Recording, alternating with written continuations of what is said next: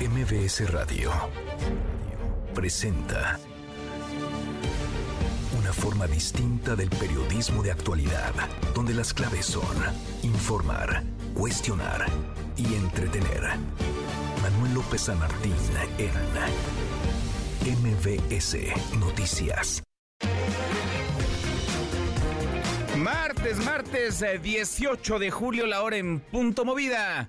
Muy movida esta tarde, hay mucha información. Soy Manuel López San Martín, gracias. Muchas gracias que ya nos acompaña. Acaban de estar como todos los días, como todas las tardes, todas las voces. El presidente López Obrador ofrece una tregua, una pausa a Xochil Gálvez. Ya no hablará, dice, bajo protesta, de quien va que vuela para estar en la boleta presidencial en 2024 como candidata del Frente Amplio por México. Vamos a platicar del tema, por cierto, en la Consejería Jurídica de la Presidencia. No reciben las notificaciones del INE porque están de vacaciones, pero están ahí presentes. Están en Palacio Nacional, pero asegura la consejera jurídica que siguen de vacaciones y por eso no pueden recibir notificaciones oficiales. Vamos a conversar sobre el asunto. Por lo pronto parece que la grilla se tomará unos días de descanso, bajará al menos unos días. Y por fin el tren México-Toluca ve la luz, por fin el gobierno federal le pone fecha a esa obra que ha sido un verdadero dolor de cabeza. Años y años de construcción, dinero tirado a la basura. El próximo 14 de septiembre, cuatro estaciones del transporte del Estado de México serán abiertas. Mucho que poner sobre la mesa tarde, recabos con las voces y las historias. Las voces de hoy. Andrés Manuel López Obrador, presidente de México. Vamos a esperarnos. Por lo pronto, pausa. Ayer hablé de que lo iba a acatar bajo protesta. Además de que limita mi libertad, me impide informarle al pueblo de que hay un grupo que está acechando. Jorge Mendoza, director de Banobras. Estamos estimando que vamos a iniciar con la primera parte, la primera etapa de operación de este tren el 14 de septiembre del presente año. Vamos a iniciar con el tramo Sinacantepec a Lerma en el Estado de México. Zoe Robledo, director del IMSS. En marzo del 2016, el IMSS presentó una denuncia ante la COFESE resuelta en 2020. En ese momento resolvió que había una multa, pero no inhabilitó a las empresas que estaban implicadas. Timothy Shaddock, náufrago australiano. He pasado por un calvario muy difícil en el mar y solo necesito descansar y comer bien porque he estado solo en el mar por demasiado tiempo.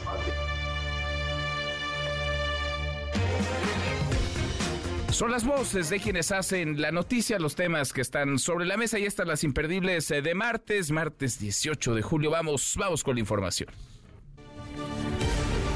Por fin, el eh, tren México-Toluca ve la luz. El gobierno federal reveló que el próximo 14 de septiembre cuatro estaciones comenzarán a funcionar, serán abiertas.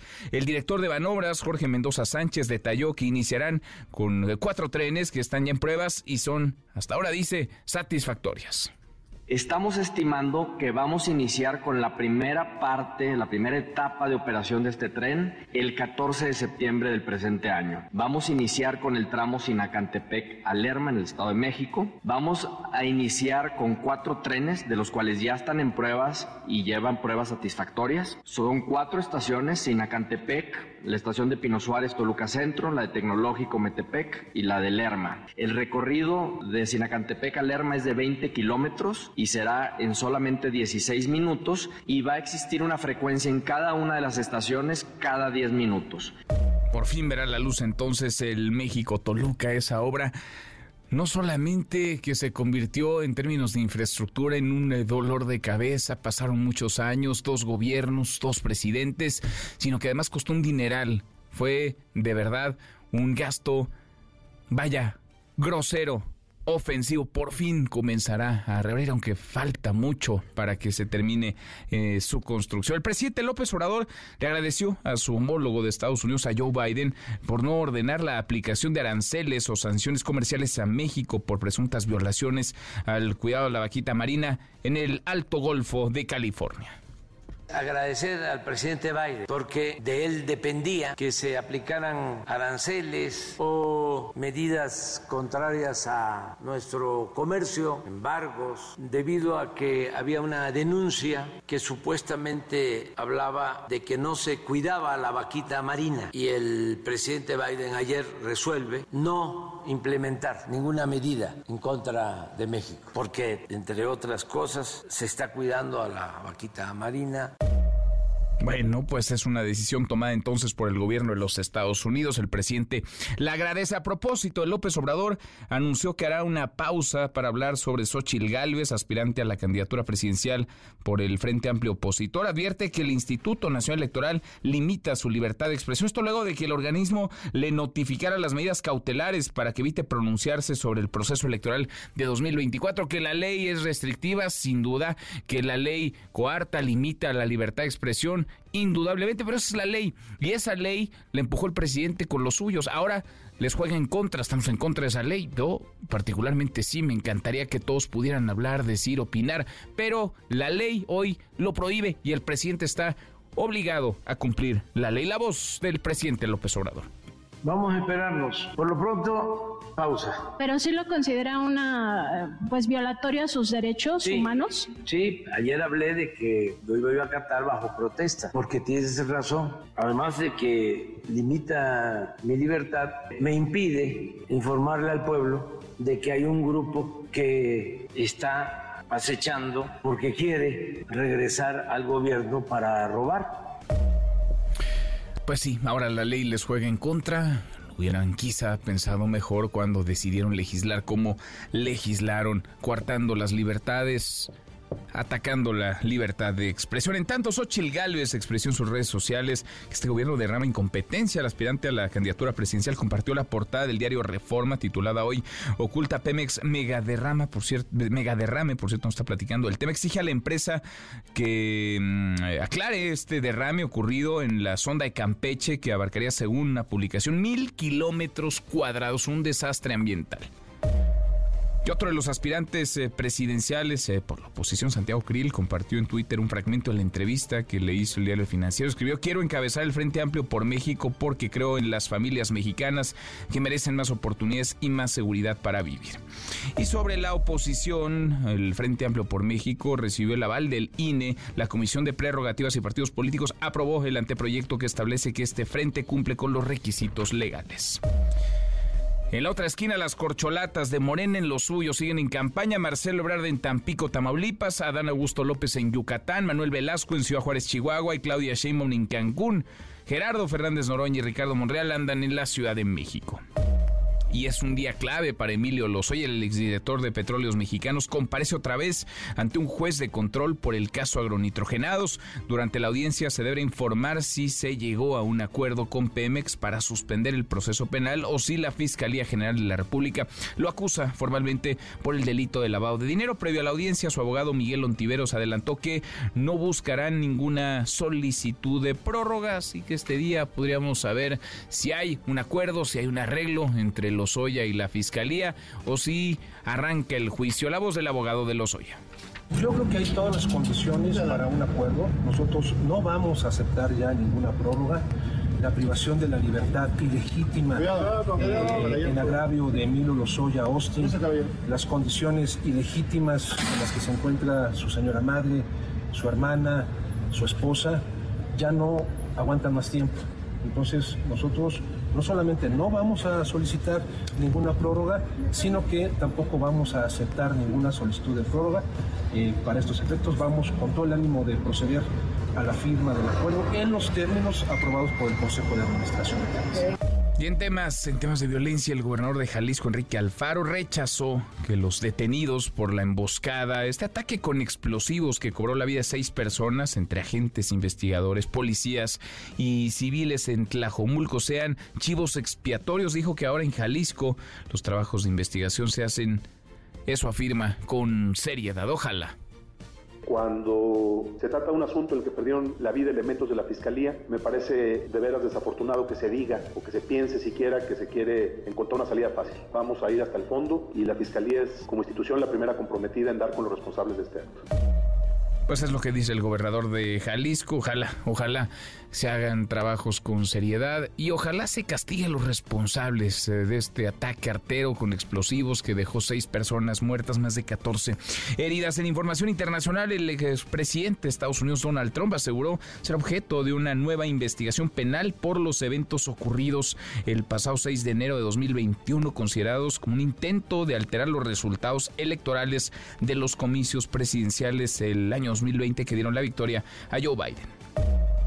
Y en las buenas, porque como cada tarde, claro que tendremos buenas noticias. Querido Memo Guillermo Guerrero, ¿cómo estás? ¿Cómo estás, querido Manuel? Pues qué historia nos conocimos esta semana del náufrago. Sí, qué cosa. El hombre que estuvo tres meses ahí en alta mar, sobreviviendo con agua de lluvia y pescado crudo, con su perrita bella. Vamos a hablar de esto. La verdad es que qué historia. Iba para la Polinesia y terminó cerca de Manzanillo, Colima. Sí, un rayo ahí le pegó a, sus instrumentos, que fue lo que ocasionó que ya no pueda, ya no había rumbo ya no pudo navegar y, se quedó a la deriva. Lo rescató un barco atunero. De sinaloenses. Iban marinos sinaloenses, iban pescadores sinaloenses. Qué historia, qué, historia? La platicamos al Ahora la platicamos, gracias, muchas gracias. Memo, querido Nico, Nicolás Romay, ¿qué traes hoy en Deportes? Buenas tardes. Querido Manuel, ¿cómo estás? Gusto saludarte. Como siempre, hablaremos de la selección mexicana que está de regreso ya. El tema de Luis Chávez, muy cerca de jugar en el fútbol de Rusia. Hablaremos al respecto de eso. ¿Qué sigue para el tricolor? Y ojo, porque la League's Cup empieza el viernes y Messi juega contra el Cruz Azul. Así que hay mucho que platicar. Se va a estrenar Messi contra el Cruz Azul en su nuevo equipo en Miami. Ahora lo platicamos, Nico, abrazo grande. Hasta aquí el resumen con lo más importante del día. Ya, ya le informaba, ya escuchaba, este es un día clave para Emilio Lozoya. El exdirector de Petróleos Mexicanos está acusado, entre otras cosas, entre varias cosas, de desvío de recursos. En este caso, de eso queremos platicar con ustedes esta tarde. En este caso, el del exdirector de Pemex, la Fiscalía General de la República, ¿qué debería hacer? ¿Debería aceptar un acuerdo, un acuerdo reparatorio o debería llevarlo a juicio? Opine arroba MBC Noticias, nuestro WhatsApp 5524 99125, viene el teléfono en cabina 5166 1025. El eh, presidente, el presidente López Obrador le da una tregua, una pausa a su pleito, al jalón a la grilla con Xochitl Galvez. Rocío Méndez, parte de la mañanera. Rocío, ¿cómo te van? Buenas tardes. Muy buenas tardes, Manuel. Aunque hay que destacar en el mensaje matutino de este día, hubo referencias directas por parte del Ejecutivo Federal a personas, algunas con los calificativos con los cuales en días anteriores se ha referido a Xochitl Gálvez, aspirante a la candidatura del Frente Amplio por México a las presidenciales del 2024. Sin embargo, esto opinó sobre el ordenamiento del Instituto Nacional Electoral para que evite pronunciarse sobre el proceso electoral del próximo año. Bueno, vamos a cumplir con todos los ordenamientos legales y con las decisiones de los organismos electorales. Nada más que lo hacemos bajo protesta. Es muy injusto que el grupo de potentados que se sentían dueños de México estén lanzados en contra de nosotros, que las autoridades nos limiten nuestra libertad de manifestación, de expresión, de réplica, el derecho a disentir. De todas maneras, vamos a acatar esas recomendaciones, pero están muy mal acostumbrados nuestros adversarios. Quisieran que estuviésemos atados y callados, nos quisieran silenciar y nada más ellos hablando y mintiendo y calumniando. Es un retroceso, nada más ellos. Y si no, no estás jugando limpio. Manuel, momento. Bueno, entonces pausa, Rocío, a este jalón, a este pleito. Bajo protesta el presidente López Obrador. Efectivamente, Manuel. Bien, gracias, muchas gracias, Rocío. Buenas tardes. Muy buenas tardes. Por cierto, decía el presidente el viernes, lo reiteró ayer, no había sido notificado formalmente eh, por el INE ante la queja que interpuso Xochil Gálvez para que no se hablara de ella y en general era una eh, notificación que eh, cobijaría al resto de los aspirantes presidenciales. Es una decisión del INE, es un ordenamiento del Instituto Nacional Electoral para que el presidente López Obrador no pueda pronunciarse sobre aspirantes presidenciales y sobre el proceso electoral de 2024. No había notificado a la presidencia porque llegaron de parte del Instituto Nacional Electoral, tocaron la puerta en Palacio Nacional y no les abrieron, les dijeron que estaban de vacaciones. Hoy apareció María Estela Ríos González, la consejera jurídica de la presidencia, acá el momento en el que eh, previo a la ceremonia por el 151 aniversario luctuoso de Benito Juárez, los reporteros la vieron y le preguntaron dónde estaba y qué estaba haciendo en Palacio si se encontraba de vacaciones. consejera? Estábamos de vacaciones. ¿Ya regresaron hoy? No, seguimos de vacaciones. ¿No le puede tomar ese documento al INE? Estábamos de vacaciones, dice María Estela Ríos González, la consejera jurídica de la presidencia. Oiga, ¿ya puede entonces eh, tomar la notificación del INE? ¿Ya regresaron? No. Responde casi indignada, seguimos de vacaciones. Bueno, pues siguen de vacaciones, pero también están en el Palacio Nacional. René Cruz, René, ¿cómo estás? Muy buenas tardes. Hola Manuel, muy buenas tardes. Pues eh, comentarte Manuel que el Frente Amplio por México, integrado por el PRI, PAN y PRD, recibió este martes el primer visto bueno por parte del Instituto Nacional Electoral. Y es que la Comisión de Prerrogativas y Partidos Políticos aprobó el anteproyecto que establece que dicho frente, el cual tendrá una vigencia hasta el 31 de septiembre del 2024, cumple con los requisitos legales. Por mayoría de cinco votos, los consejeros establecieron, Manuel, que todas las actividades, ya sean públicas o privadas, que lleven a cabo los tres eh, partidos políticos de manera conjunta o individual, no podrán ser de naturaleza electoral. Al respecto, la consejera Dania Rabel sostuvo que como autoridad electoral deben estar atentos para evitar que las actividades que realice dicho frente pues no tengan fines electorales. Escuchemos tendremos que estar muy atentos, atentas como autoridad electoral a revisar que efectivamente en todas las conductas que se desplieguen en el marco de la creación de este frente no se tenga fines electorales para que en su caso, si sí lo tienen y esto pudiera derivar en una posible afectación a la equidad, a la próxima contienda que vamos a tener, pues se paren inmediatamente estas acciones. Sin embargo, en este momento, ante la inexistencia todavía de hechos concretos para pronunciarnos que puedan darnos estos indicios, creo que podemos nosotros aprobar el proyecto en los términos que está proponiendo la propia Dirección Ejecutiva de Prerrogativas y Partidos Políticos. Asimismo, Manuel, los aspirantes presidenciales del Frente Amplio por México deberán ajustarse a los lineamientos establecidos por la Comisión de Quejas y Denuncias en el sentido pues de no solicitar el voto a favor o en contra de alguna persona, no presentar propuestas o plataformas electorales y llevar un control de los recursos que utilicen para que en su momento los informen como gasto ordinario. Este anteproyecto Manuel será discutido y en su caso aprobado durante la sesión del Consejo General del INE que se realizará el próximo jueves 20 de julio. Manuel, el reporte que tengo. Mm, bueno, por lo pronto luz verde para los aspirantes eh, por el Frente Amplio Opositor, como hay luz verde también para quienes buscan la candidatura presidencial en la 4T, Así es, así es, luz verde, Manuel. En este caso, pues lo único, el único llamado es este a no hacer llamados al voto y pues ajustarse a estas normas electorales con la advertencia de que pues si hay algún indicio de que se están eh, actuando al margen del marco legal, pues sí, se, pues tendrán que implementar las eh, medidas cautelares, las cuales podrían ser suspender estos actos. Muy Bueno, pues ahí está la decisión del INE, el INE que no se atreve, no se atreve a prohibir, no se atreve a avalar, tampoco está en un limbo, está formando parte de lo que observamos, de lo que atestiguamos, de lo que nos sitúa ya como sociedad en 2024. Gracias, René. Muy buenas tardes. Muy buenas tardes. Y ayer platicábamos con el senador Miguel Ángel Mancera, uno de los aspirantes a la candidatura presidencial por el Frente Amplio Opositor. Él y otros habían alzado la voz ante las fallas que se volvieron la constante desde que se abrió el registro para quienes busquen eh, coordinar, encabezar, ser responsables de la construcción de este frente y requieran eh, las 150 mil firmas que como piso están pidiendo quienes eh, coordinan estos esfuerzos, estos trabajos, 150 mil firmas para seguir adelante en este proceso. Ya se arregló, no se ha arreglado la plataforma, sigue presentando fallas, ya se puede la gente registrar para apoyar a alguno de los aspirantes senador Miguel Ángel Mancera. Qué gusto escucharte, Miguel. ¿Cómo estás, senador? Muy buenas tardes. Manuel, muy buenas tardes. Me da mucho gusto escucharte también y escuchar y saludar a tu audiencia. Escuchaba yo tu, tu nota y precisamente así como lo, lo has descrito, bueno, pues hoy a las 4 de la mañana, a las 4 de la mañana se, se liberó con un eh, replanteamiento para poder hacer más ágil el registro, eh, la plataforma. Entonces, te diría que estamos en etapa de prueba, es decir, el día de hoy vamos a estar probando, vamos a estar eh, con los registros, se están realizando.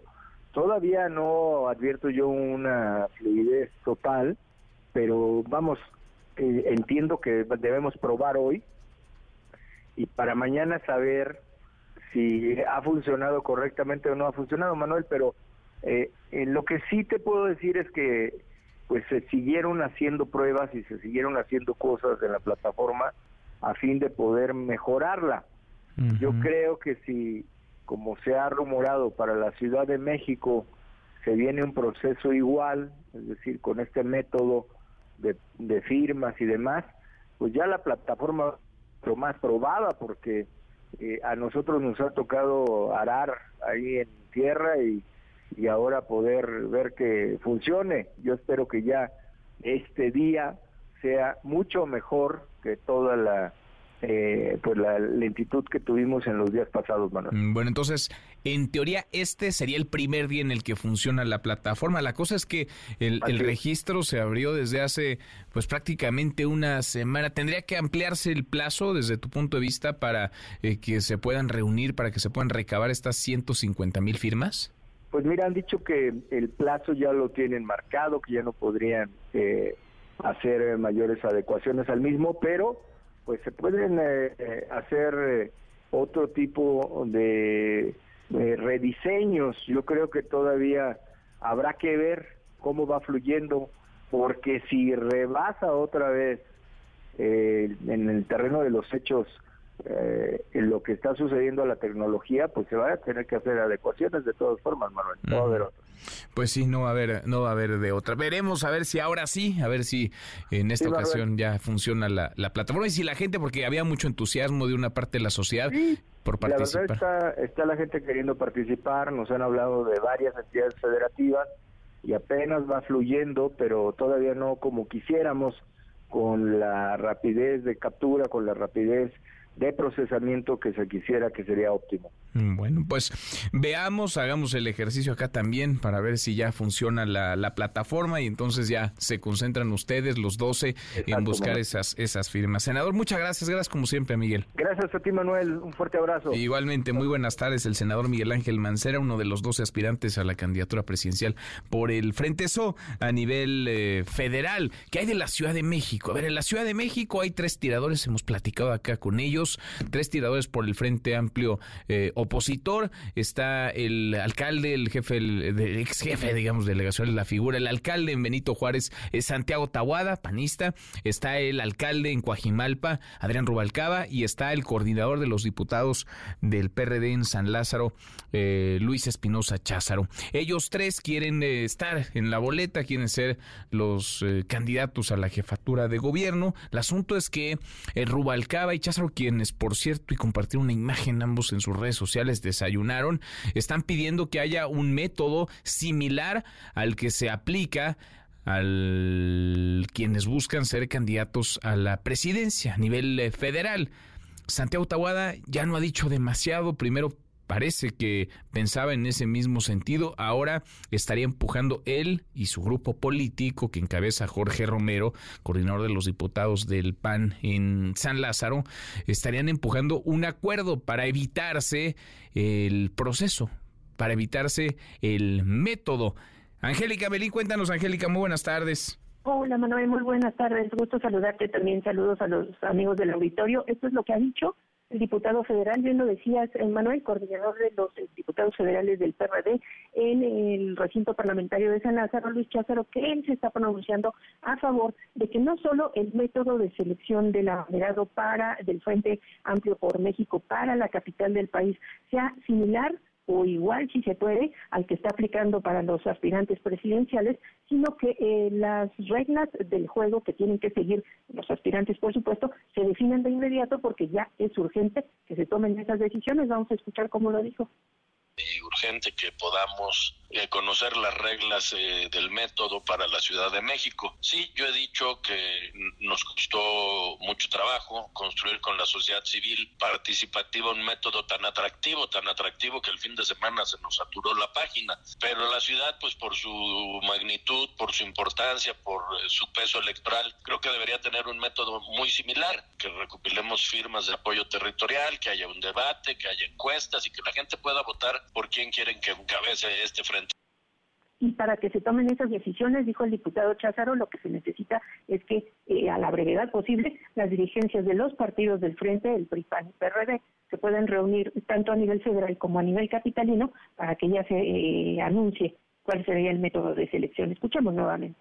Bueno, ahora que ya ha empezado a fluir lo del tema presidencial, yo creo que es buen momento que las dirigencias nacionales y las dirigencias aquí en la Ciudad de México pues ya se pongan de acuerdo con qué reglas vamos a jugar los candidatos que, que queremos participar en la Ciudad de México. Yo tengo mucho respeto por nuestros aliados del PAN y del PRI, pero creo que es importante que ya conozcamos el método. Yo estaría urgiendo, con todo respeto y, y aprecio a los presidentes en la Ciudad de México, pues a que empiecen a reunirse para definir las reglas junto con los partidos nacionales. Manuel Espinosa Cházaro recordó que cuando se tomaron las decisiones, de la coalición va por México respecto a quién eh, pues llevaría la mano o quién llevaría la organización en los procesos de selección de los candidatos a nivel federal y también capitalino, sería el PAN. Y eh, bueno, pues él dijo que este asunto eh, es lo que él considera, no ponen desventaja a los aspirantes de otros partidos, es decir, a los periodistas y a los terroristas, si se tiene previsto que el que tome las decisiones eh, o que el que marque la batuta en la selección de los candidatos también en la capital del país sea Acción Nacional. Manuel, ese es el reporte. Bueno, pues eh, uno pensaría que si le sale bien a nivel federal en la búsqueda de la candidatura por la presidencia, es un ejercicio que se puede replicar en las gubernaturas y claro, en el caso de Ciudad de México. Lo veremos. Gracias, Angélica.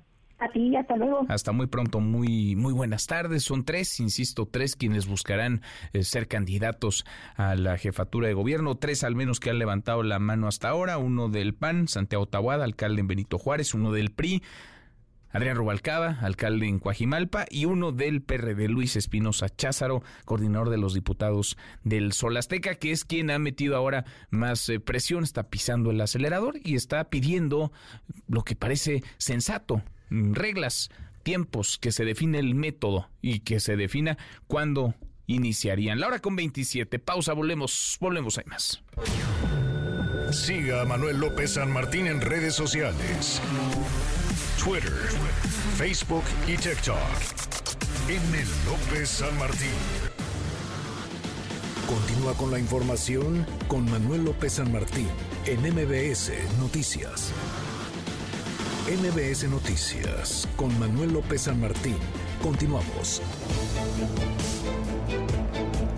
Seguimos, vamos cruzando la media, justo ahora la cruzamos, ahora con 30. Por fin, ese dolor de cabeza llamado Tren México-Toluca comenzará poco a poco y con años de retraso después de haber costado un dineral, comenzará su primera fase. Comenzará a operar, comenzará a funcionar. Rocío Méndez, más de la mañanera. Rocío, buenas tardes, ¿cómo te va? ¿Qué tal, Manuel? Muy buenas tardes. Ha implicado una inversión de 97 mil millones de pesos destinados no solo a la obra, sino también a todo el andamiaje electromecánico, ferroviario, ingeniería, así como los propios trenes.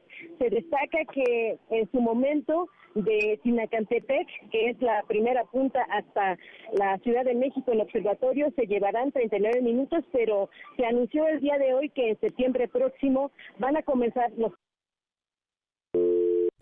Uy, se nos fue, se nos fue Rocío. Miren, ni en esto el tren ayuda. Ahora volvemos con ella para que nos platique lo que se anunció hoy en la mañanera, porque estuvieron funcionarios del gobierno de la Ciudad de México, funcionarios del gobierno del Estado de México y el director de Banobras, Jorge Mendoza. Se anuncia además del secretario de Infraestructura, Comunicaciones y Transportes, el secretario Nuño. ¿Por qué? Pues porque eh, después de mucho tiempo, después de dos gobiernos, después de dos sexenios y con mucho retraso, con demasiado dinero gastado, ahora sí, parece que ahora sí caminará, comenzará a rodar el tren México-Toluca. Te seguimos escuchando, Rocío. Gracias, Manuel. Destacábamos que en septiembre próximo vamos a observar primeros recorridos ya con pasajeros a bordo en lo que son las estaciones del territorio mexiquense. Esto es lo que explicó el director de Banobras, el señor Jorge Mendoza. Vamos a iniciar con la primera etapa de operación de este tren el 14 de septiembre del presente año. Vamos a iniciar con el tramo Sinacantepec a Lerma en el Estado de México con cuatro trenes. Son cuatro estaciones, Sinacantepec, la estación de Pino Suárez Toluca Centro, la de Tecnológico Metepec y la de Lerma. 20 kilómetros y será en solamente 16 minutos y va a existir una frecuencia en cada una de las estaciones cada 10 minutos. Y el horario inicial será de 6 de la mañana a 11 de la noche. Los cuatro trenes que han tenido un buen desempeño, ya con peso también adentro de los trenes y llegando a una velocidad máxima de los 160 kilómetros por hora. Estamos también en proceso de recibir las certificaciones de seguridad y calidad. Estamos también trabajando con los transportistas y con los gobiernos del Estado de México y la Ciudad de México para asegurar que existan las rutas alimentadoras para poder conectar el tren con los diferentes puntos de las ciudades aledañas. Esta primera etapa del tren México-Toluca es resultado de un trabajo conjunto. Coincidieron en señalar los titulares de los gobiernos de la Ciudad de México y el Estado de México, Martí Batres y Alfredo del Mazo, así como la gobernadora entrante mexiquense Delfina Gómez. Vamos a escuchar. El tren interurbano se va a agregar a todo un sistema de movilidad integrada de la Ciudad de México junto con el metro, metrobús, RTP, ecobicis, transportes eléctricos, cablebús, trolebús y tren ligero. En esta administración se agregó la estación Vasco de Quiroga, que beneficia a 18 colonias populares de bajos niveles de desarrollo social. En la reducción de emisiones contaminantes eh, se considera que pues, con el uso del tren interurbano eh, se van a disminuir congestionamientos viales equivalentes a más de 27 mil toneladas al año de CO2. Eh, esto equivale también a sustituir a 25 mil vehículos eh, diarios. Yo solicitaría que se siga dando ese, ese acompañamiento y ese apoyo que ha mostrado a nuestro Estado, señor presidente. Manuel, el reporte al momento. Gracias, muchas gracias, Rocío. Buenas tardes. Muy buenas tardes, por fin, por fin, qué dolor de cabeza. Ya parecía parte del paisaje urbano esa obra, esa obra, ese proyecto fallido. Bueno, por fin van a reabrir, van a abrir algunas de las estaciones. Es la primera etapa, las abrirán el próximo 14 de septiembre. ¿Y qué historia esta? Vamos a darle un giro a la información. Un buque atunero mexicano rescató a un hombre, un náufrago australiano que estuvo meses a la deriva en alta mar. Tres meses apareció cerca, entre comillas, de las costas del estado de Colima. Heidi de León, Heidi, buenas tardes, ¿cómo te va? Manuel, buenas tardes, te saludo con mucho gusto y efectivamente, como ya lo comentabas, este martes arribó al puerto de Manzanillo el señor Timothy Shadow, quien junto con su perrita Bella naufragó durante tres meses en el Océano Pacífico hasta que el buque atunero María Delia lo rescató. Timothy es originario de Australia y durante estos tres meses se alimentó de pescado crudo y del agua de la lluvia. A su llegada al puerto de Manzanillo en Colima, el personal de la sexta región naval fue el encargado de verificar el estado de salud de todos los tripulantes de este buque María Delia, pero especialmente del hombre que naufragó durante estos tres meses. Se espera el arribo de las autoridades de la Embajada Australiana y del Instituto Nacional de Migración Mientras tanto, el náufrago habló brevemente con los medios de comunicación y este fue parte de su testimonio. Timothy Shaddock, soy de Australia. He pasado por un calvario muy difícil en el mar y solo necesito descansar y comer bien porque he estado solo en el mar por demasiado tiempo. Solo tengo equipo de pesca y un kit de supervivencia. No he tenido comida no he tenido comida suficiente por mucho tiempo. Resolviendo su situación migratoria y después se irá a comer con el dueño del buque María Delia, que pertenece a una empresa tunera con sede en Manzanillo, en Colima, Manuel. Bueno, qué historia esta. Entonces, él iba o quería llegar a la Polinesia francesa. No entiendo, salió de Baja California eh, Sur y quería llegar a la, a la Polinesia francesa. En el camino le pasó de todo, se le descompusieron sus eh, instrumentos, eh, su embarcación eh, pues prácticamente quedó inservible y lo rescataron tres meses después, Heidi. Así es, así es, Manuel, lo rescataron y, eh, y como él mismo dijo el día de hoy, pensé que no iba a sobrevivir. Pues sí, pues sí, viviendo de pescado crudo y de agua de lluvia con su perrita, además, con su perrito. Muchas gracias, gracias Heidi. Estamos en contacto, Manuel. Buenas tardes. Muy buenas tardes. Qué historia. Cruzamos la media y a la hora con 37. Pausa, volvemos, volvemos, hay más. Redes sociales para que siga en contacto: Twitter, Facebook y TikTok. M. López San Martín. Continúa con la información con Manuel López San Martín en MBS Noticias. Ya estamos de regreso. MBS Noticias con Manuel López San Martín. Continuamos en MBS Noticias. Diana Bernal. El predial, el impuesto predial. Diana, qué gusto escucharte. ¿Cómo estás? Muy, muy buen martes, muy buenas tardes. ¿Quiénes lo pagan? ¿Cuáles son las implicaciones, las cargas? ¿En qué casos se subsidia o se exenta? Cuéntanos, ¿cómo te va, Diana? Hola Manuel, pues con el gusto de saludarte a ti y a tu auditorio. Y efectivamente, pues hoy traemos otro tema sobre lo que pagan todos aquellos que pues adquieren una propiedad, una vivienda o tienen una casa o departamento o un terreno en la Ciudad de México y en todas las entidades federativas. No más que nos vamos a referir a la Ciudad de México, aunque en realidad es un modelo que se sigue en las 32 entidades federativas. Y vamos a hablar del impuesto predial, Manuel, que la verdad es un impuesto, a mi juicio, sumamente alto. Es tan alto, Manuel, que este impuesto primero lo regula el Código Fiscal y luego el propio Código dice que a más tardar el día 30 de enero, el jefe de el 15 de enero, perdón, la jefa de gobierno o jefe de gobierno tendrá que emitir un decreto para subsidiarlo. Entonces voy a poner, por ejemplo, un ejemplo de un inmueble que vale 3 millones en valor comercial y como un millón cien de valor catastral. Este inmueble debería pagar mil pesos aproximadamente bimestrales, pero como eso es muy alto, el gobierno lo subsidia y viene pagando 100 pesos al bimestre. Sin embargo, estos subsidios, Manuel, solo alcanzan aquellos inmuebles que valen hasta 2 millones 569 mil pesos. Ya después de esa cifra, el gobierno no subsidia y se vuelve altísimo el pago del impuesto predial. Por ejemplo, una propiedad que cueste como 4 millones 700 mil aproximadamente, tiene que pagar un predial de casi 7 mil bimestrales, teniendo en cuenta pues que ya es tu casa, que hiciste un esfuerzo para pagarla, que probablemente estás invirtiendo en pagar la hipoteca, pues sí es muy alto, porque es altísimo. Sí, sí, sí, sí, qué locura, qué locura.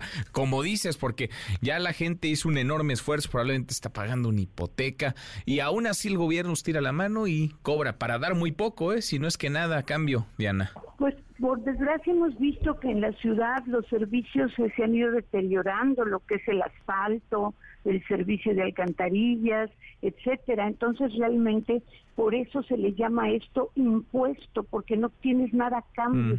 Es simplemente un gravamen, una carga por el hecho de tener una propiedad. ¿Y quiénes pueden exentar o lograr una subvención, un subsidio para este impuesto?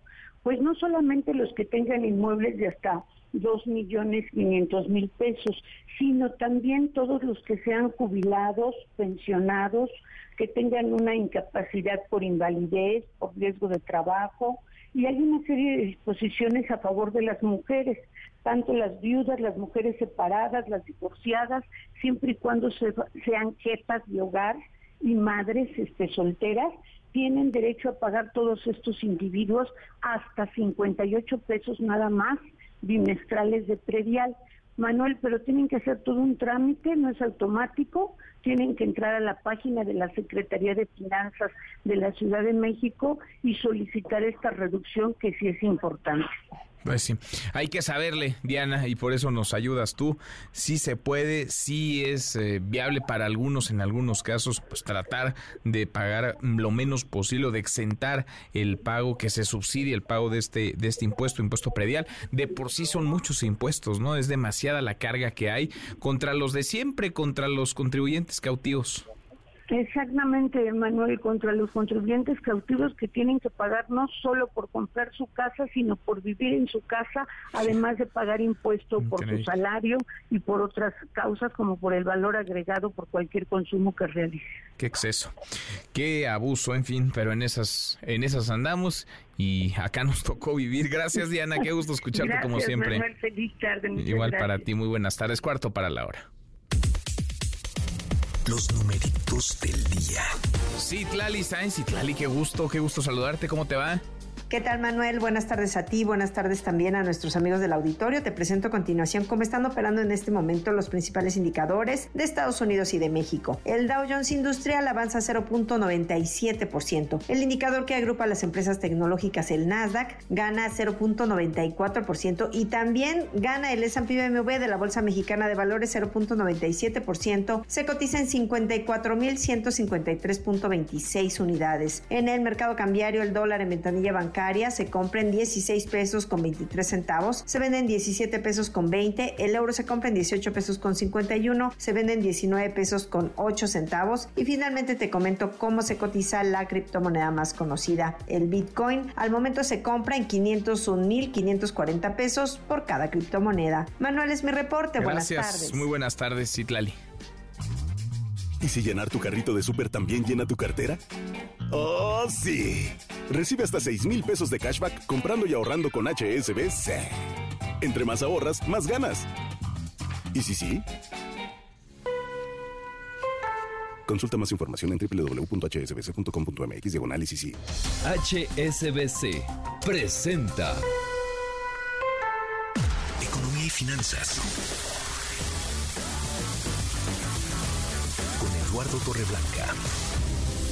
Lalo, qué gusto, qué gusto saludarte, ¿cómo estás? Igualmente, Manuel, me da mucho gusto poder saludarte y poder saludar a las personas que nos escuchan. Buenas tardes. Muy buenas tardes, Lalo. Los precios de los alimentos y la importación de granos, de carnes eh, de parte de México. Lalo, ¿cómo lo ves? Pues mira, eh, recuerdo que terminó México con una inflación el año pasado de 7.8%. Ahora en junio estamos... Eh, en 5%. Ha ayudado mucho en esta baja el que eh, gran parte de precios internacionales de alimentos hayan tomado otro curso en prácticamente todo el mundo. Por ejemplo, el maíz eh, abril del 22 a junio del 23 ha caído 38%, el trigo duro ha caído 39% respecto al mes de mayo del año anterior, el trigo suave que se utiliza para las galletas ha caído casi 50%, 49.5% respecto al año pasado. La soya ha caído 16% y la pasta de soya 16% también. Esto apoya la estabilidad de los mercados domésticos, aunque por el momento no hay una reducción en el precio del pan o de la tortilla y difícilmente va a haber, porque hay otros componentes para la fabricación del pan o de la tortilla que intervienen y que en su momento fueron muy castigados. Lo cierto es que las importaciones están aumentando 15% en volumen y 21% en valor en cuanto a carne se refiere. La balanza comercial de bovinos es superavitaria, pero va cayendo. El porcino reducimos eh, reducimos 15% las exportaciones y el precio ha caído 16%. Bajan las exportaciones 49% y las importaciones se incrementan 14%, es decir, estamos acusando la dependencia alimentaria porque la producción en México no avanza lo mismo que avanza el consumo y eso exige que las importaciones crezcan tanto en cantidad como en valor. Ese es un asunto que el gobierno tendrá que vigilar porque esto está lejos y nos aleja cada vez más de la autosuficiencia alimentaria. Pues sí, hay que ponerle el ojo, la lupa a este a este tema, Lalo. ¿Tenemos postre? Claro que sí, desafortunado. El país más pobre del mundo, Burundi, Mm. porque con un ingreso per cápita que equivale en pesos mexicanos a ingresos de 449 pesos al mes de ingreso por persona en Burundi. Uy, 400, el equivalente a 449 pesos al mes. Al mes, ese es el ingreso per cápita que tiene ese país Híjole. africano. Gracias, Lalo, abrazo. Al contrario, gracias a ti, buena tarde, buen provecho. Muy, muy buenas tardes. 10 para la hora. HSBC presentó Y tenemos, como todas las tardes, claro que tenemos buenas noticias. Gracias, Manuel. Mire, le tenemos tres noticias buenas para que se ponga de buenas. Si está de buenas, para que se ponga más de buenas. Yo, la verdad, siempre ando de buenas, pero pues así soy yo, ¿verdad? Acá le van. Uno. ¿Se enteró del náufrago que anduvo tres meses perdido en alta mar? Tres mesesotes se aventó con su perrita, este hombre de Australia llamado Tim Shaddock. Salió de La Paz, pero un rayo le pegó y arruinó sus instrumentos de navegación. Fueron salvados gracias a un barco de atún tuni. ¡De atún tuni! Y asombrosamente estaban muy bien de salud. ¿Que cómo sobrevivieron? Tomando agua de lluvia y comiendo pescado crudo. Oiga, esas hazañas están tremendas. ¡Lo siento, Wilson! Como tremenda es esta noticia. ¿Sabe usted cuál es la mejor ciudad del mundo para pasear? Ahí le van unas que quedaron en el top 10. Bombay en la India, Bangkok en Tailandia, Estambul en Turquía, la Ciudad de México, San Miguel de Allende. Pero según una encuesta que hizo Travel and Leisure, la mejor, mejor, mejor ciudad para pasear por lo bonita, por sus hoteles, por sus atractivos turísticos es Oaxaca. Y sí, la verdad es que está bien bonita. Ponte música de Oaxaca, mi Charlie.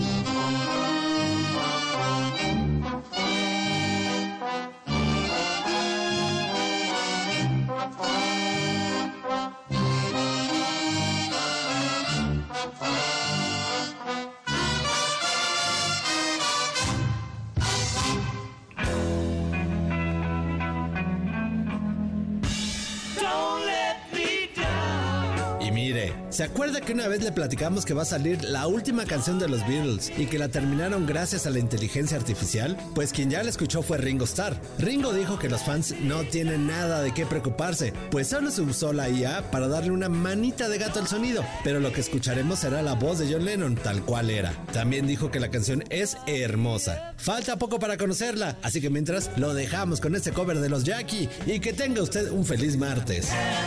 Ayúdeme alguien,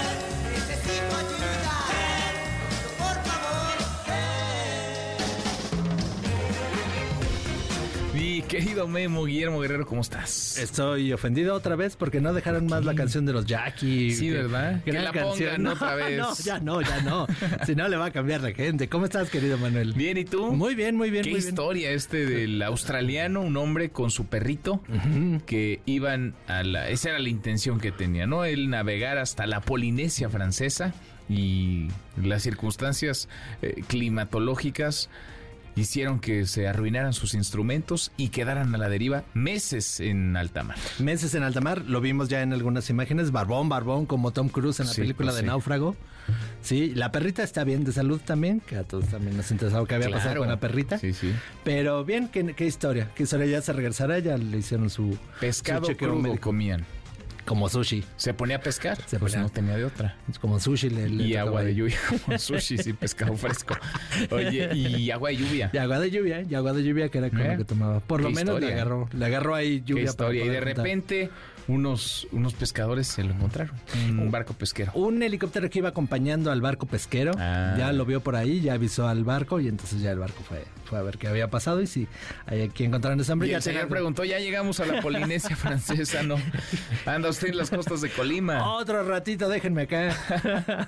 No, no se fue tan lejos realmente. No, no, no, Ya, no, no. Vaya, para la proporción y para el tiempo, tres meses que estuvo en alta mar, salió de La Paz, ¿no? Entiendo. Salió de La Paz. Salió Y de La Paz. lo agarraron, Sí, lo agarraron. Encontraron por ahí cerquita de Manzanillo, Colima. Digamos que cerca del territorio mexicano ya lo pudieron llevar. Muy bien, muy bien esa historia. La verdad es que muy sorprendente. Pues qué milagro. Qué milagro, sí.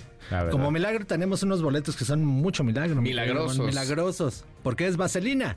Ándale. Vaselina el musical, que todos quieren ir a ver Vaselina el musical. Tenemos un pase doble. ¿Uno? Uno. ¿Cómo uno? Es que Por lo menos regala dos, no, como uno no. Dos, dos, pases dobles vamos a dar.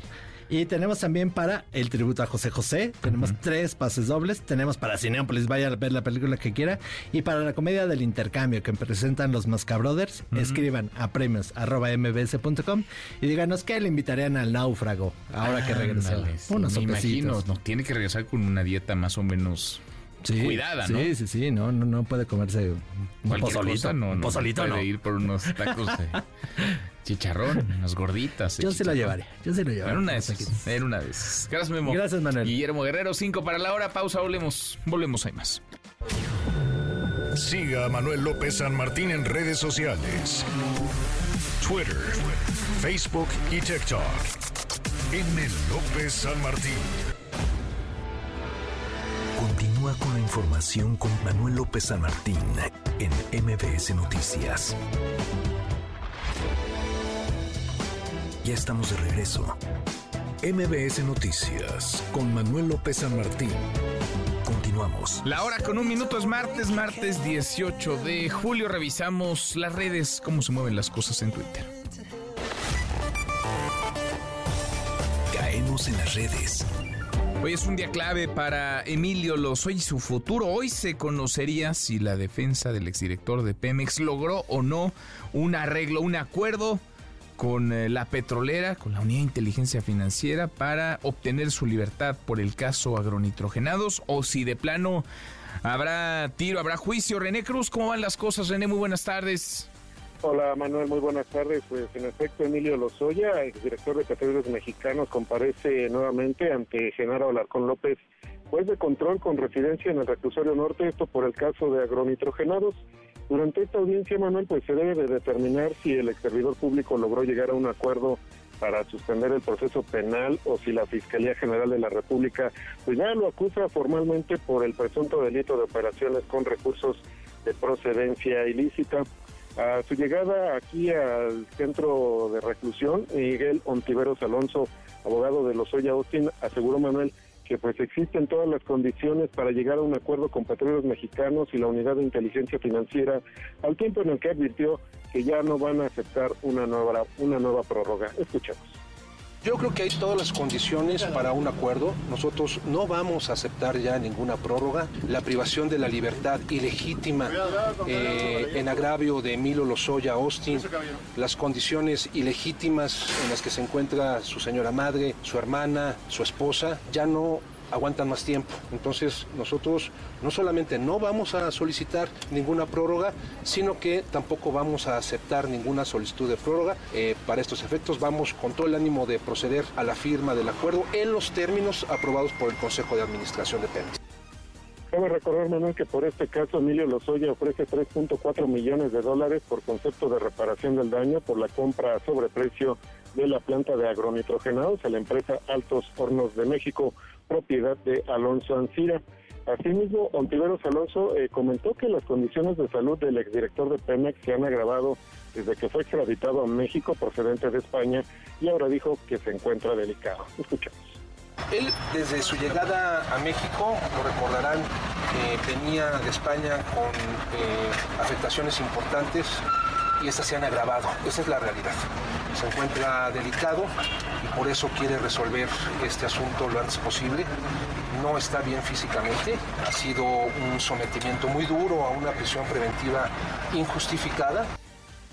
Bueno, pues parte de lo que ocurre en estos momentos en esta audiencia, en donde, como bien comentabas, uno de los resolutivos podría ser de que el juez suspenda este proceso penal por agronitrogenados en caso de que se llegue a un acuerdo con las instancias del gobierno federal. Bueno, pues vamos a ver, vamos a ver qué dice el eh, futuro, qué le depara el destino a Emilio Lozoya. Emilio Lozoya, que es un criminal confeso, porque él está buscando un arreglo, un acuerdo, ah, aceptando los delitos que le están imputando en la Fiscalía General de la República y que todos conocemos. Gracias, René.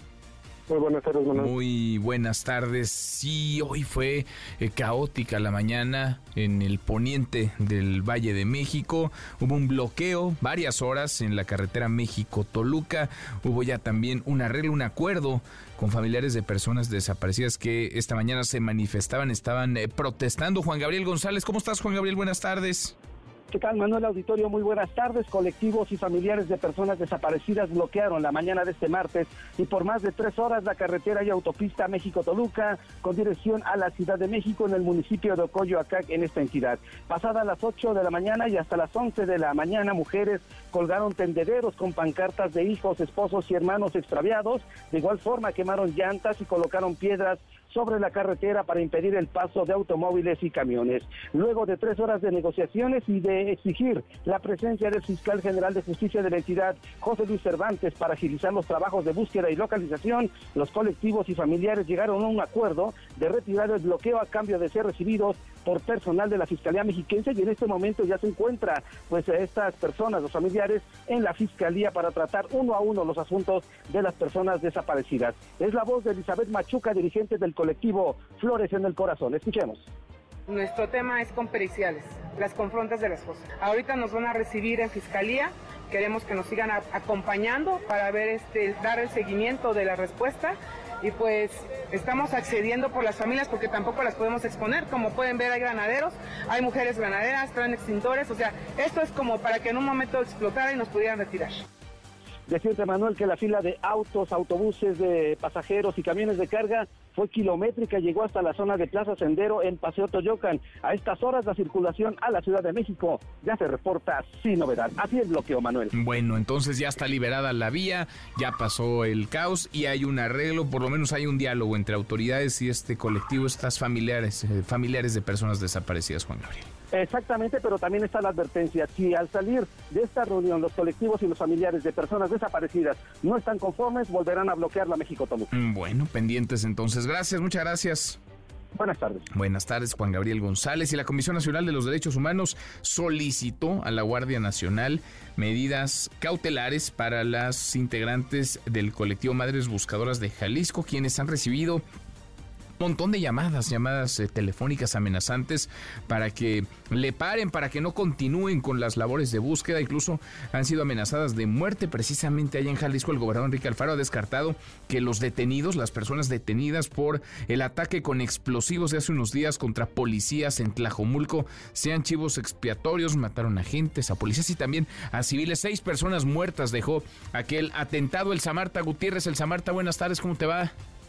Gracias, Emanuel. Buenas tardes. Comentarte que, eh, como bien lo dices, el gobernador del estado, eh, bueno, califica como desafortunado que se ponga en duda la participación de los dos detenidos que reportó ayer la Fiscalía del Estado y que, eh, bueno, eh, dejaron un saldo de seis personas muertas y 15 lesionadas. El mandatario aseguró que la Fiscalía del Estado está pegando, está trabajando apegada a derecho y por supuesto respaldó toda, toda la investigación que está haciendo la Fiscalía Regional del Estado y personal de otra área de esa dependencia. Esto fue lo que expresó el mandatario jalisciense, quien dejó claro que estos dos detenidos no son chivos expiatorios. Cuando se trata de un asunto en el que perdieron la vida elementos de la Fiscalía, me parece de veras desafortunado que se diga o que se piense siquiera que se quiere encontrar una salida fácil. Vamos a ir hasta el fondo y la Fiscalía es como institución la primera comprometida en dar con los responsables de este acto. Sin embargo, Manuel, hay que decirlo, la Fiscalía del Estado no ha dicho eh, o detallado cuál fue la participación de Sergio Julián N. y Samuel N. en estos hechos que hace ocho días ocurrieron. Ayer por la tarde solamente concluyó la audiencia inicial y fueron imputados por los delitos de homicidio, eh, homicidio en grado de tentativa, lesiones, apología del delito y delitos contra representantes de la autoridad. La defensa de los hoy imputados solicitó la ampliación del término constitucional y será el próximo día 21 cuando se decida si se les vincula o no a proceso. Y de acuerdo con el Poder Judicial de Jalisco, tanto Sergio Julián como Samuel habían sido detenidos o fueron detenidos desde el pasado sábado por cohecho incluso se les vinculó el viernes pasado por eh, este delito y ayer apenas la Fiscalía, estando en prisión preventiva, se les cumplimenta eh, esta orden de aprehensión, así que estamos a la espera de lo que decida el juez sobre la situación jurídica sobre estas nuevas acusaciones. Bueno, son dos entonces, dos los detenidos. Sí, dos los detenidos hasta este momento y se les acusa primero de cohecho y ahora de cinco delitos más. Muy bien. Gracias, muchas gracias, Elsa Marta. Al pendiente, buenas tardes. Muy buenas tardes. Oye, y este video que se ha eh, movido, que se ha viralizado en redes sociales, un video en el que se observa padres de familia agredir a una maestra de un jardín de niños en Cuautitlán, Estado de México. Los padres acusan a esta profesora, esta maestra, de agredir a su hijo. El padre incluso la amenaza con un arma de fuego. Las autoridades están buscando a los eh, padres de familia, están tratando de aclarar qué, qué es lo que pasa, qué es lo que sucedió.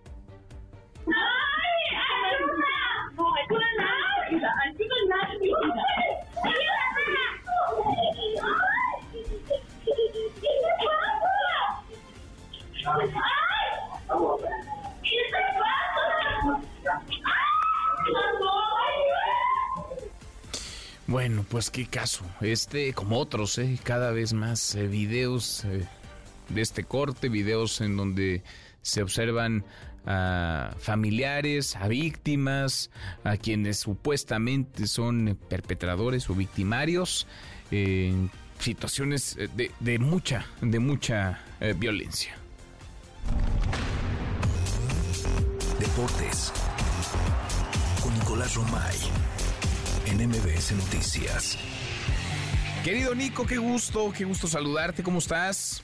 Muy bien, Manuel, feliz de saludarte como siempre. Buenas tardes para todos. Hay mucho que platicar. Regresó la selección mexicana ya el día de ayer, la delegación mexicana. Habló en el aeropuerto el presidente de la Federación Mexicana de Fútbol, Ibar Cisniega. Dijo que dos a tres semanas, Manuel, para tener técnico. Que de dos a tres semanas. para si el técnico, el técnico ya está, Nico. ¿No se ha enterado? ¿Es el presidente, dices? ¿O quién es? ¿Quién es el técnico? ¿Es el qué? ¿El presidente de la federación? Presidente de la Federación Mexicana de Fútbol. avísenle que el técnico es eh, Jaime Lozano. No, mejor te aviso a ti que terminó contrato el domingo porque era interino nada más. ¿Y entonces quién va a ser? ¿Nacho Ambriz? Nacho Ambriz es una opción. El mismo Jimmy Lozano es una opción. Pues va a ser el Jimmy Lozano. ¿Para qué le mueven? para que tú te quedarías con el Jimmy Lozano. Pues es el único que ha logrado ganar algo en los últimos años, Nico. Creo que, lo, mira, a mí me gusta mucho el perfil del Jimmy, conoce muy bien a esta generación, recordarás que ganó la medalla de bronce en Tokio, pero sí creo que se tienen que tomar un tiempo para analizarlo y para tomar una muy buena decisión y que no sea porque ganó la Copa Oro, que pues aparte de Manuel también en este mismo espacio hemos dicho que pues, una Copa Oro con la selección B de Estados Unidos, con la selección B de Canadá, o sea, tampoco podemos tomar esta Copa Oro como un parámetro. Y la ganaron apenas, ¿eh? la ganaron 1 a 0 frente a quién? Panamá en el prácticamente último minuto del partido. O sea que. Entonces también estás de acuerdo que no, no puede ser un parámetro para decidir los próximos 8 o 10 años de la selección. Bueno, nunca toman decisiones para los próximos 8 o 10 años, Nico, pero eres optimista esperemos siempre. Que, esperemos que sí, ¿no? Porque ya basta de procesos cortos, de, procesos, no, un proceso bien establecido, un proceso largo, entonces eso va a tomar dos o tres semanas, no con más ansias. Dos o tres semanas es, suficiente tiempo entonces. ¿Cómo le hacen al cuento? ¿Cómo lo que llevan trabajando. Qué bárbaros.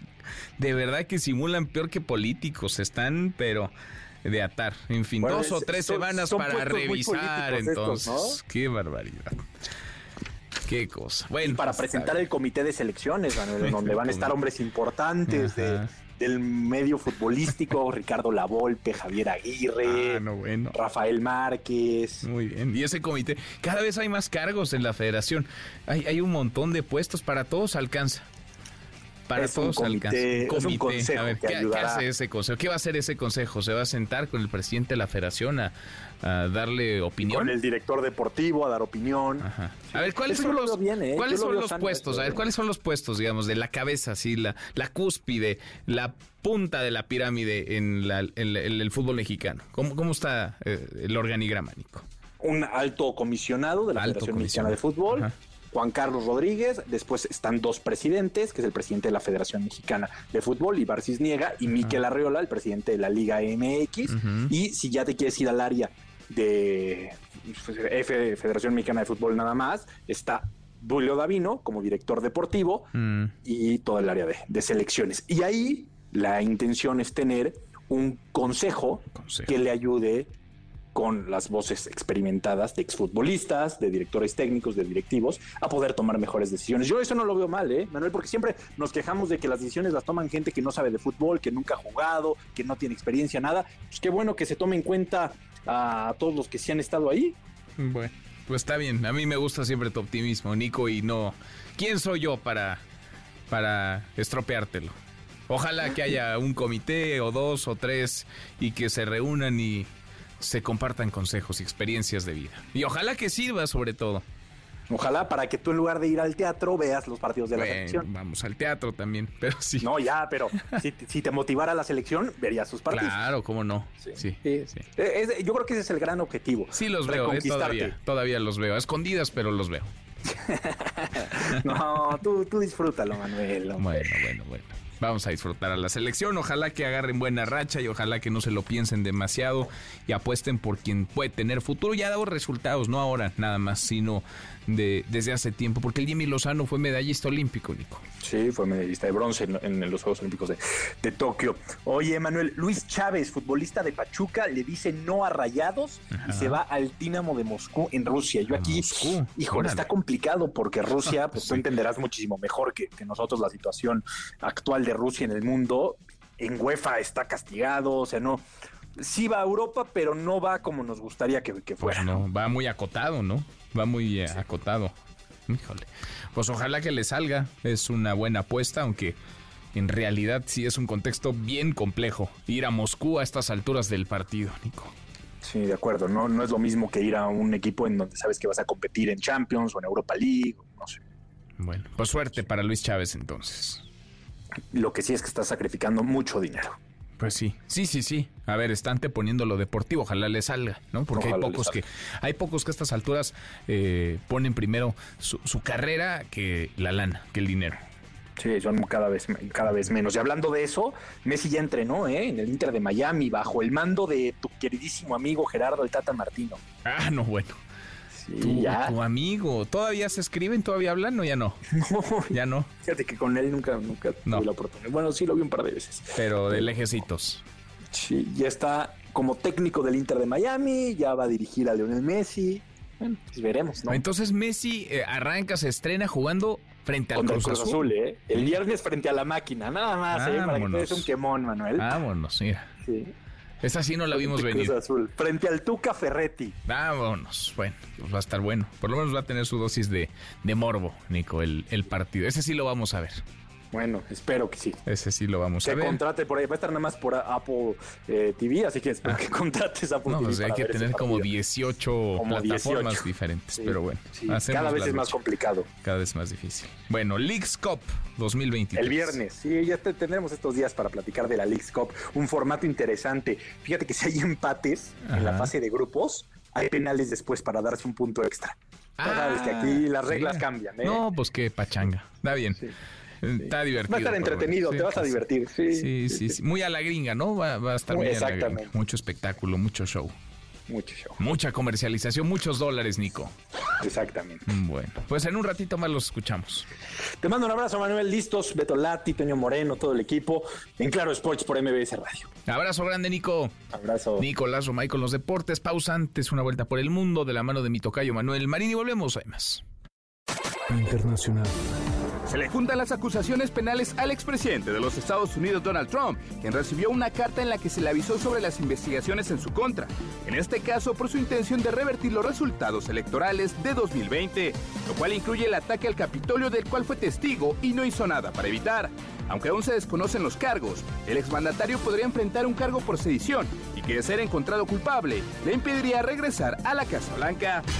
En Bielorrusia siguen llegando elementos del grupo paramilitar Wagner, quienes entrenarán al ejército del presidente Alexander Lukashenko, tal como este lo acordó con el líder de Wagner, Yevgeny Prigozhin, a cambio de que terminara el intento de golpe de Estado contra Vladimir Putin. Mientras tanto, en la ONU, el representante de Rusia ante el Consejo de Seguridad aseguró que Ucrania se convirtió en una especie de compañía militar privada, bajo las órdenes de Occidente. En abril de 2022, es decir, poco más de un mes después del inicio de nuestra operación militar especial, Ucrania rechazó el plan de paz para la resolución de la crisis, que ya había sido aceptado por sus negociadores y que incluía garantías internacionales de seguridad para ese país.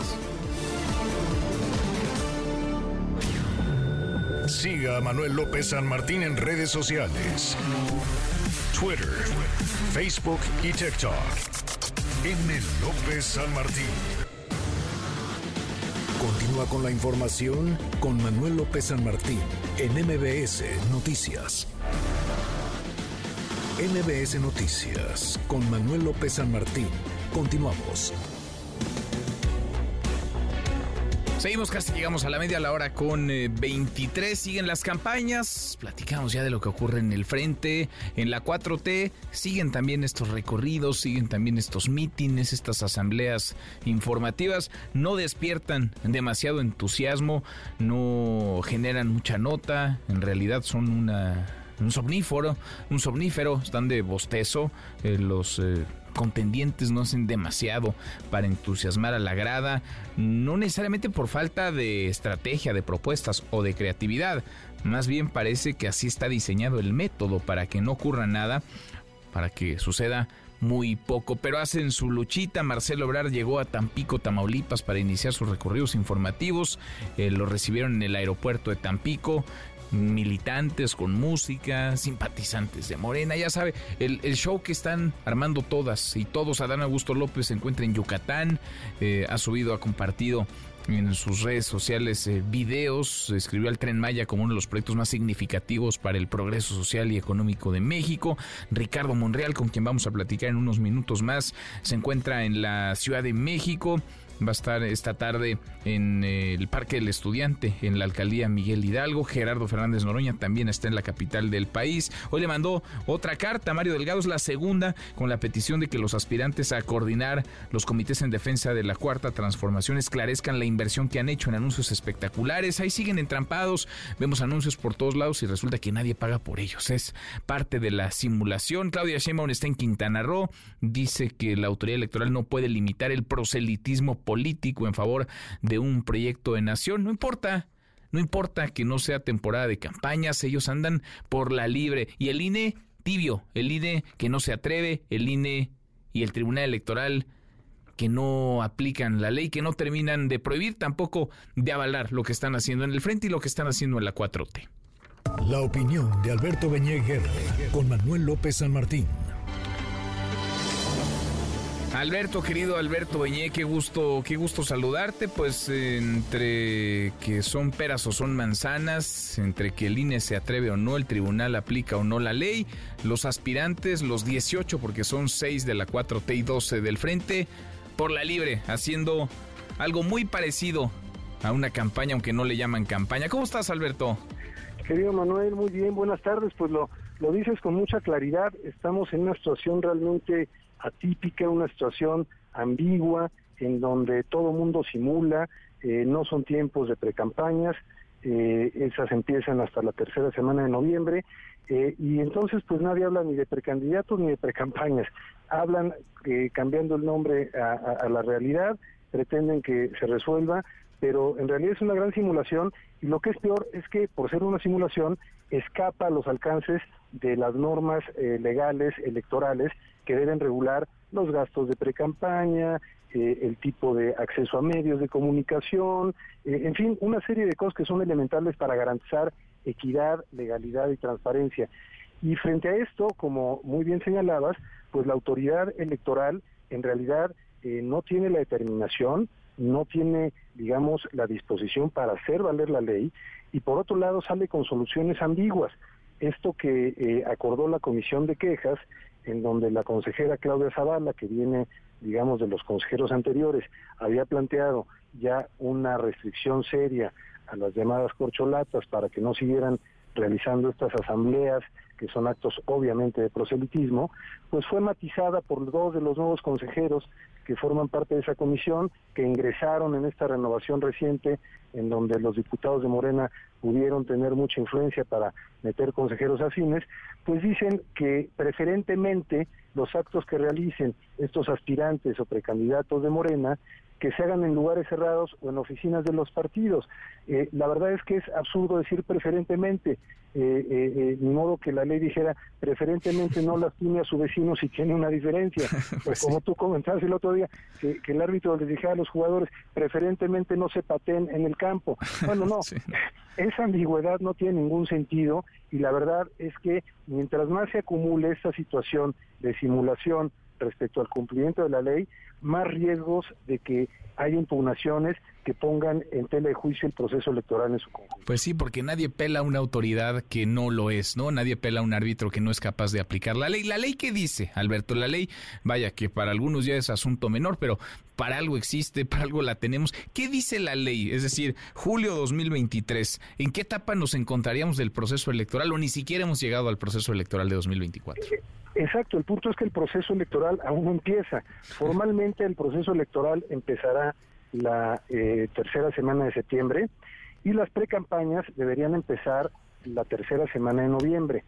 Dice muy claramente la Ley General de Instituciones y Procedimientos Electorales que aquellas personas que aspiren después a un cargo de elección popular y realicen actos de proselitismo, de propaganda, aparezcan en medios, etcétera, todo lo que están haciendo eh, los espectaculares, todo lo que estamos viendo, eh, tendrían como sanción la negativa de su registro como precandidatos o candidatos en el momento en que lo quisieran hacer ante la autoridad electoral.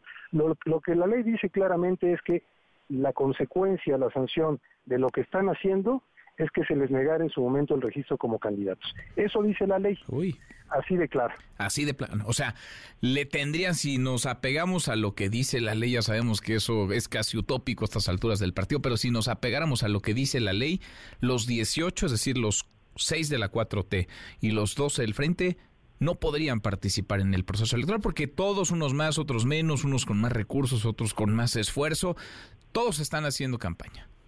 En sentido estricto, así es lo que eh, determina la ley, así es lo que debería eh, hacerse, eso es lo que debería hacerse, pero bueno, pues se adelantó todo esto cuando el presidente lanzó el proceso interno de Morena y sus aliados, cuando habló de las corcholatas, empezó ya a ver claramente actos de proselitismo, aun cuando eran funcionarios, eh, tanto el exsecretario de Gobernación, el ex canciller, la ex jefa de gobierno, etcétera, estaban ya haciendo los fines de semana actos de campaña. Entonces, se detonó el proceso con tal anticipación que rompieron por completo el marco normativo y estamos en una situación de excepción respecto a la legalidad.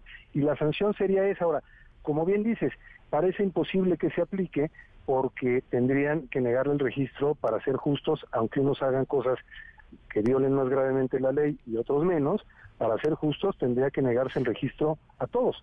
Y como eso no va a ocurrir, entonces por lo menos la autoridad electoral tendría que poner unos límites Pues para sí. esta etapa ambigua, para este periodo, digamos que es tierra de nadie, que es la ley de la selva y que de verdad puede generar muchas consecuencias indeseables para nuestro proceso democrático. Pues sí, es, es increíble, pero ¿qué esperar, Alberto, cuando vemos tapizadas las vialidades, las autopistas en el país de anuncios espectaculares y afirman quienes aparecen en ellos que no saben quién los puso, que no saben quién pagó, que no saben de dónde salieron, que no saben siquiera a quién darles las, las gracias. Vivimos en, pues en la pura simulación. Eso ya es fantasilandia, ¿verdad? Que digan que nadie Sí, sabe sí, quién sí. los pagó y que de pronto alguien diga que lo pagó la empresa editorial que va a publicar su libro y que la empresa después salga a decir que no es verdad, que esa empresa no pagó nada, pero no hay consecuencias, no hay sanciones. Entonces es también el imperio de la impunidad y la verdad es que si no fuera por las graves consecuencias que puede tener a la hora de que transcurra y termine el proceso electoral, en donde cualquiera podría impugnar la legalidad de todo el proceso, pues entonces podría parecer, digamos, hasta surrealista, como es este país en muchas cosas, el desfase entre la realidad y la ley. Pero no solo es una cosa que, que pueda resultar singular y hasta curiosa de nuestra vida pública en México, es un asunto que puede tener consecuencias, consecuencias constitucionales muy graves para nuestra vida democrática. Pues sí, porque cualquiera, gane quien gane, cualquiera podría llegar a impugnar el proceso electoral y tendría, aunque ya sirva de muy poco, la ley de su lado. En fin, qué cosa, qué, qué tiempos para observar y para analizar. Querido Alberto, qué gusto escucharte, gracias. Gracias a ti, un abrazo Manuel, buenas tardes. Abrazo grande, muy buenas tardes, es Alberto, Alberto Beña. Vamos a darle un giro a la información. ¿Hubo o no un derrame de petróleo en la sonda de Campeche? Hay quienes hablan de un derrame enorme, hay quienes dicen que no, que en realidad todo está bajo control. Oliver Pacheco, Oliver, buenas tardes. Hola, ¿qué tal? Muy buenas tardes, eh, Manuel. Imágenes satelitales que fueron compartidas por el geógrafo Guillermo Tamburine y que han sido respaldadas por organizaciones ambientalistas como Greenpeace, Centro Mexicano de Derecho Ambiental, muestran un presunto derrame de petróleo en la sonda de Campeche que hasta hace un rato no había sido reportado por petróleos mexicanos. Según el reporte de este derrame, se encuentra cerca de la sonda donde se registró el incendio hace unos días de la plataforma Nohoch A. Escuchemos a una distancia de unos 15 kilómetros de la instalación de Nohok, vemos una gran mancha sobre la superficie de agua em, que no cabe mucho más que suponer que se trata de un vertido de hidrocarburos. Y efectivamente, tras un análisis un poco más detallado, se corrobora lo que es evidente y es que efectivamente se trata de un vertido de hidrocarburos hace unos momentos informó que con relación a estas diversas notas, el evento sí fue reportado a la Agencia de Seguridad de Energía y Ambiente, el ASEA, e el pasado 6 de julio. La fuga se encuentra totalmente reparada, informó a través de este comunicado y dijo que este evento no tiene nada que ver con los hechos ocurridos en la plataforma Nococh A el pasado 5 de julio. Especifica que se trata de una red de ductos de los campos de Exbalan que concluyó su periodo de vida útil de 30 años, por lo que de forma preventiva se está efectuando el cambio con una nueva red y que estas acciones van a eliminar de manera definitiva las posibilidades de fuga de aceite. Es lo que informó Pemex hace unos Bueno, es lo que dice Petróleos Mexicanos, pues ahí están las dos posturas, las dos versiones. Para Pemex este evento fue reportado a la Agencia de Seguridad, Energía y Ambiente, está bajo control, la fuga se encuentra totalmente reparada y es un evento que aseguran no tiene nada que ver con los hechos ocurridos el pasado 5 de julio en Nohoch A. En fin, gracias Oliver. Buenas tardes, saludos. Muy buenas tardes. Volvemos al tema de las eh, corcholatas, de los recorridos, de los actos de campaña que dicen no son de campaña, pero se parecen muchísimo a campañas o precampañas, no solamente en el frente, también en la 4T, son 12 quienes están buscando la candidatura presidencial, 6 en Morena, 6 en la 4T, 12, son 18 en total, son 6 en la 4T, 12 en el Frente Amplio por eh, México. Le agradezco estos minutos al doctor Ricardo Monreal, aspirante a coordinar estos comités en defensa de la cuarta transformación, aspirante a la candidatura presidencial de la 4T. Ricardo, gracias, muchas gracias, doctor. ¿Cómo estás? Muy buenas tardes. ¿Qué tal, Manuel? Un saludo a ti y a todo el auditorio esta tarde. Aquí estamos ahora eh, en reuniones, más tarde vamos a a la alcaldía, una reunión informativa, y luego salimos hacia Tamaulipas, donde estaremos miércoles y jueves en asambleas en Matamoros, en Reynosa, en Tampico y en Madero. Eh, son, son días muy intensos, eh, van casi a la mitad, falta todavía para llegar a eso, eh, pero han avanzado ya las, las semanas. Me llegó aquí un Monriluche, gracias que nos lo mandaron, gracias Ricardo, aquí lo, aquí lo tengo. Es una comedia, es una... Eres tú en peluche. Es una caricatura que es el ingenio de los mexicanos y las mexicanas que me regalaron y estoy muy tranquilo, muy contento, de buen humor, estoy siempre en un sentido alegre en este proceso interno que vive Morena, no me angustio, no me desespero y trato de llegar al mayor número de personas que puedo y por eso muchas gracias por la entrevista, man. Bueno, al contrario, pues acá lo tengo ya, entonces tiene hasta sus lentes este en Monriluche, su traje, en fin, parte de la de la creatividad de Ricardo. Estoy platicando con Ricardo Monreal. Eh, a ver, eh, a los ojos de no pocos, a los ojos de algunos, me incluyo, pues esta contienda, esta batalla en Morena es una batalla no solamente dispareja, parece diseñada para que no suceda demasiado, porque no están permitidos los debates ni las discusiones, los contrastes y parece este método eh, premia a quienes ya son conocidos o a quienes tuvieron mucho reflector y pueden administrarse a lo largo de estos 70 días de recorridos. ¿Tú cómo estás viendo las cosas? ¿Cómo estás viendo este proceso? No, mira, si yo afirmara que está parejo el piso, mentiría y no me creería nadie. He visitado 16 estados del país, he contabilizado más de mil espectaculares. No hay uno solo mío. Eh, eso no puede ser equidad. Eso no puede llamarse reglas iguales o acceso igual a la publicidad. Pero obviamente estoy luchando en la medida de mis posibilidades, no hemos descansado, creando, imaginando escenarios y actuando con inteligencia en el sentido de ofertar lo que la 4T debe atender, lo que hemos avanzado pero también las asignaturas que debemos reforzar.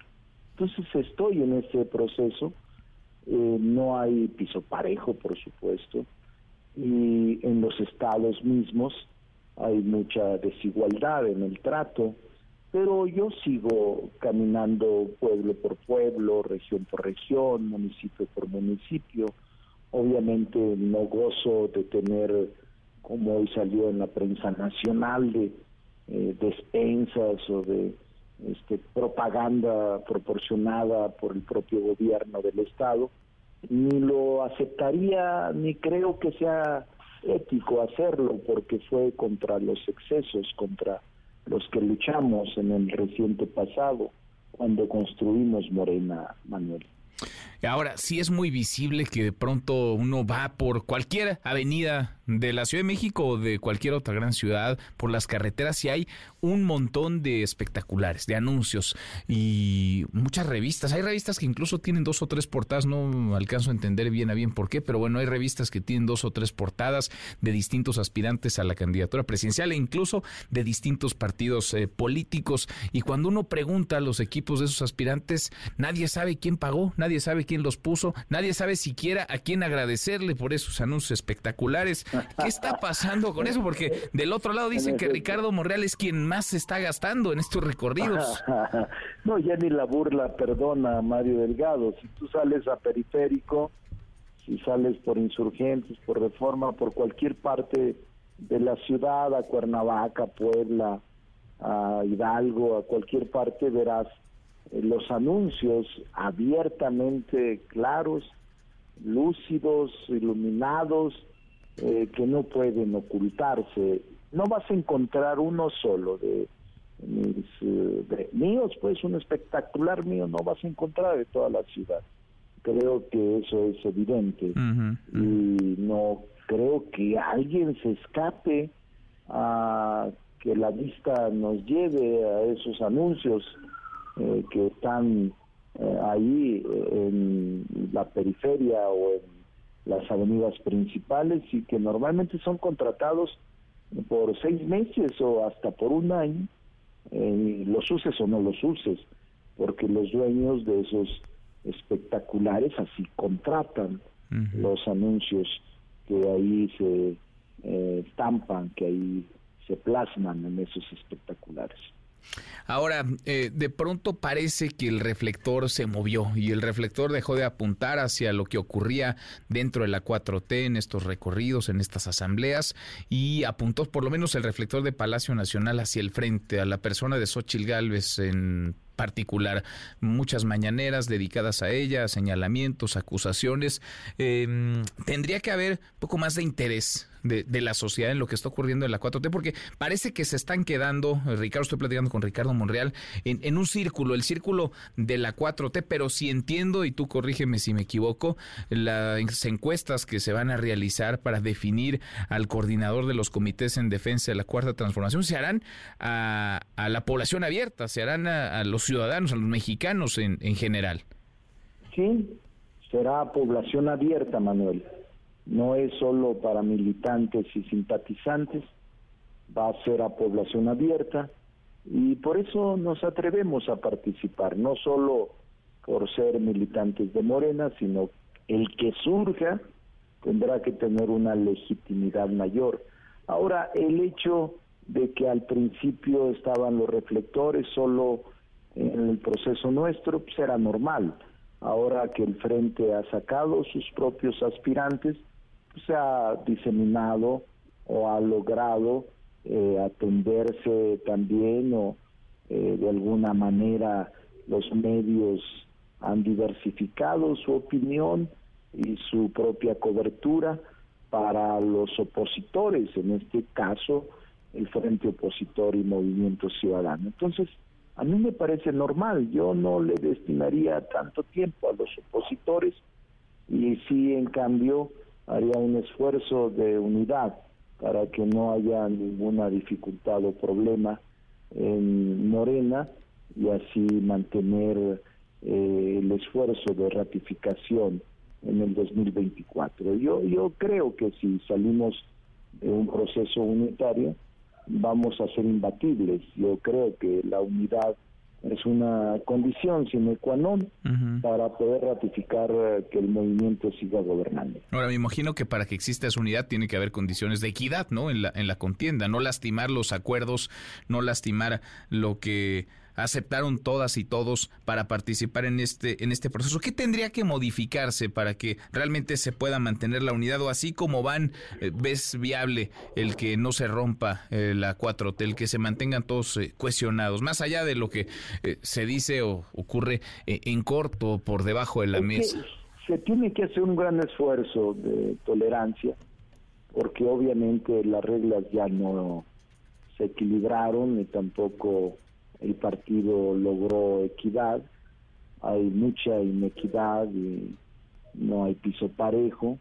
Ahora depende de la madurez de quienes aspiramos, si esto es eh, presentado mediante quejas, denuncias o irrupciones internas contra el proceso interno. Ese es el gran reto que tenemos. En 40 días eh, que resta la contienda interna, no parece ser que el partido vaya a remediar esta inequidad. Híjole, pues eso sería eh, delicado. Ahora, eh, la fecha que se han dado es 6 de septiembre. El 6 de septiembre conoceremos al ganador o ganadora de este, de este proceso no hemos llegado todavía en esa fecha, no habremos llegado ni a la etapa de precampañas, mucho menos a la de campañas. Se están acelerando, eh, Ricardo, se han adelantado los, los tiempos. ¿Qué tan, ¿Qué tan legal o no es? Sobre todo por lo que el INE determinó hace unos días, que el INE parece pues ni avala ni prohíbe. En todo caso, hace algunas sugerencias y recomendaciones a ustedes. No, el INE ha determinado que es legal el proceso desde el momento en que autoriza y acepta con recomendaciones la celebración de asambleas informativas y de todo el proceso, lo ha calificado de legal. No hay ningún otro órgano que pueda inmiscuirse en este tipo de asuntos por su naturaleza. El INE ha determinado la legalidad del proceso. Entonces ya está en marcha, ya está en este lapso eh, que faltan ya 40 días, ahora ha determinado otras cosas que no sean asambleas abiertas, que no sean convocados eh, personas distintas a militantes y simpatizantes, que no se hagan anuncios de compromisos electorales o plataformas electorales, todo eso pues hay que cuidarlo y hay que eh, lograr que no se exceda a nadie de su anuncio y su propia postura política. Muy bien. Eh, pues es, eh, los tiempos van avanzando.